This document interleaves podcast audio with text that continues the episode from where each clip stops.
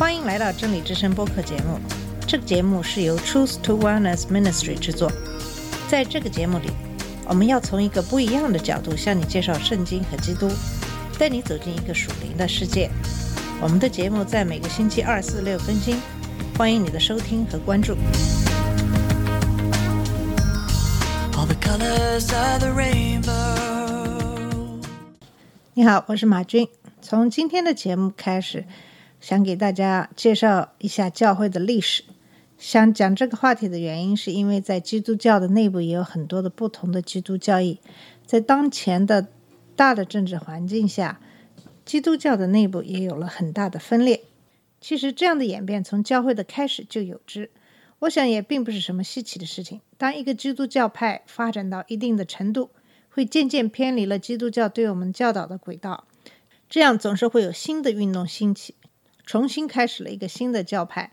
历史总是这样循环往复，很多的教派的产生都有其特定的历史因素。我想给大家介绍一些这样的背景知识，也可以帮助大家对目前的基督教的现状有一个更好的理解。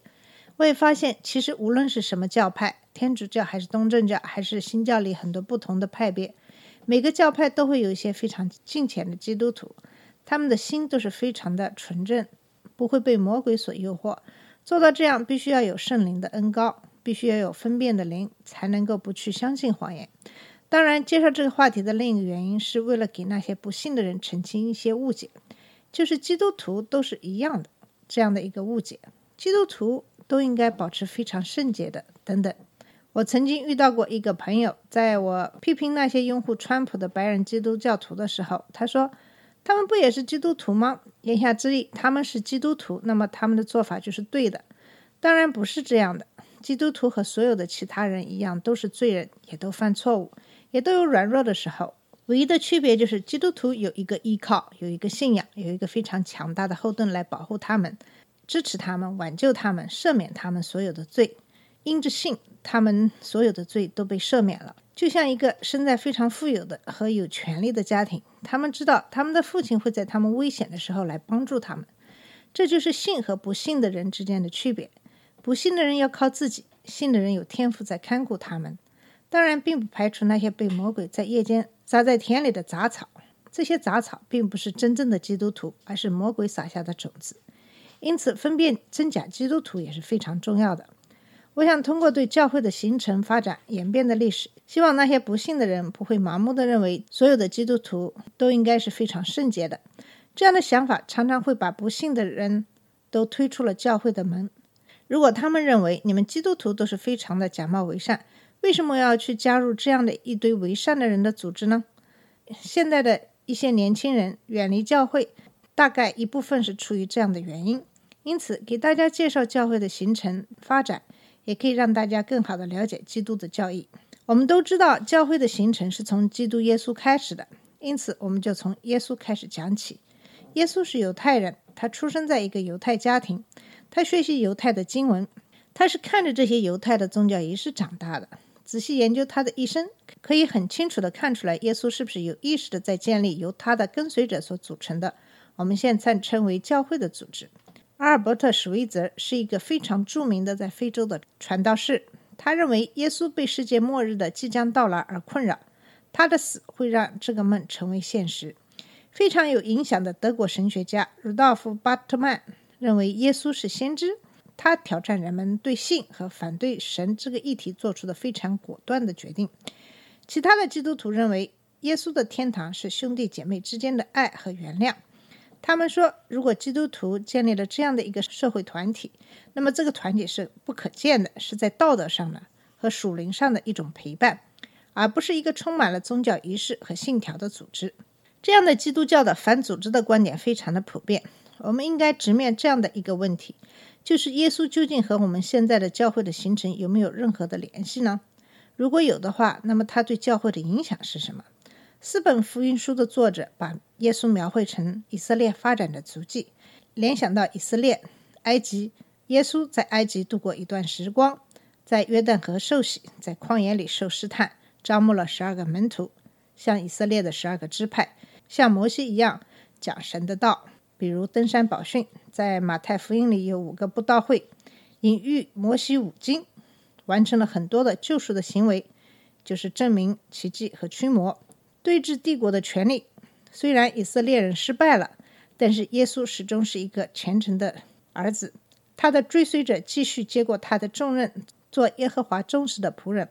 他和他的非常虔诚的使徒们一起做施工，他教他们成为神的国度的生活，他给他们介绍神的新的盟约。这个新的盟约在爱和原谅里把他们紧紧地绑在一起。这个简单的、没有很多的法律官员意识的，后来被称为基督教的团体，是一个单独的社会群体。耶稣始终坚持的一个观点是这种特殊方式的生活，把天国和对立的人的权柄分开，一点一点，慢慢的，他的门徒逐渐认识到，跟随基督意味着对其他的要求忠诚的呼召说不。从某种意义上说，这是基督耶稣运动的启蒙。从这种意义上来说，耶稣起码是教会的奠基人。在耶稣的时代，巴勒斯坦人缺乏忠诚。巴勒斯坦的文化和人民都在一个十字路口。巴勒斯坦大约有两百万人。受罗马的统治，巴勒斯坦人被宗教、地域和政治而分裂开来。如果一个人就那么走一天，他可能从一个人们还是用原始的犁耕地的农村，到一个人们享受罗马文化的繁忙的城市。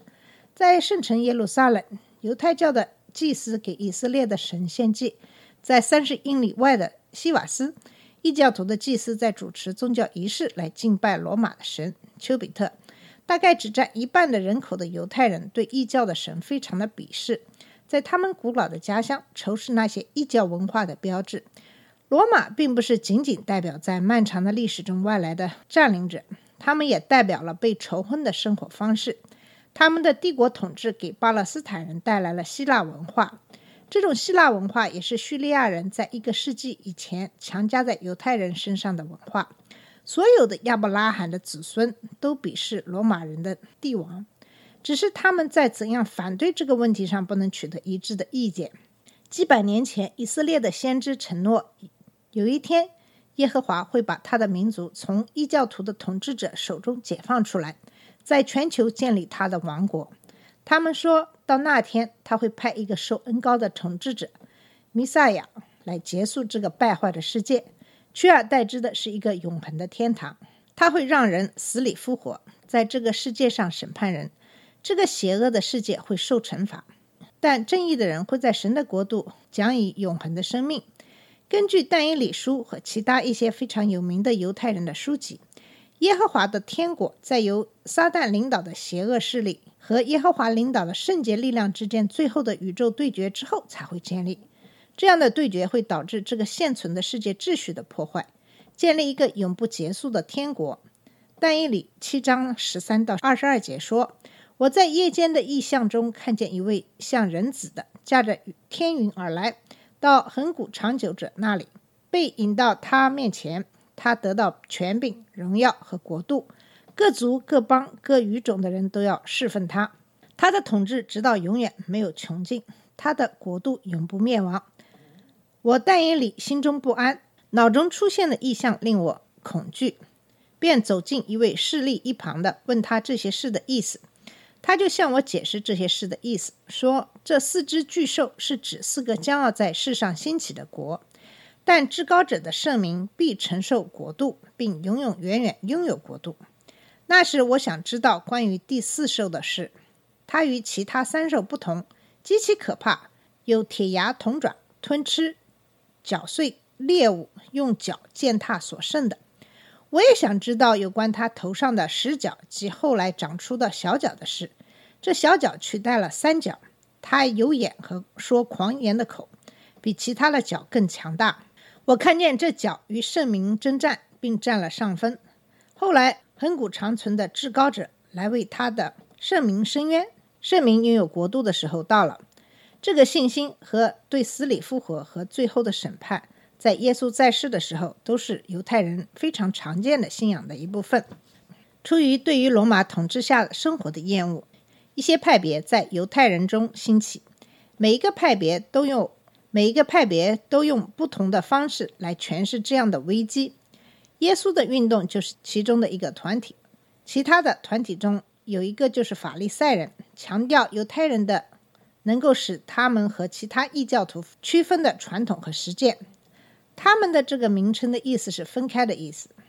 他们对他们非常严格的对犹太律法的每一个细节的严格遵守，以及对他们认为的仪式上不干净的人绝对的不容忍而感到骄傲。这份虔诚和爱国赢得了人们的尊重。在另一方面，一些犹太人发现罗马的统治有其优越的一面。这些人中有耶路撒冷的贵族成员。从这个小数量的富裕的纯正的家庭出来的是地位非常高的祭司和职位低一些的控制教堂的祭司。他们很多人很享受这种复杂的希腊式的罗马礼仪和时尚。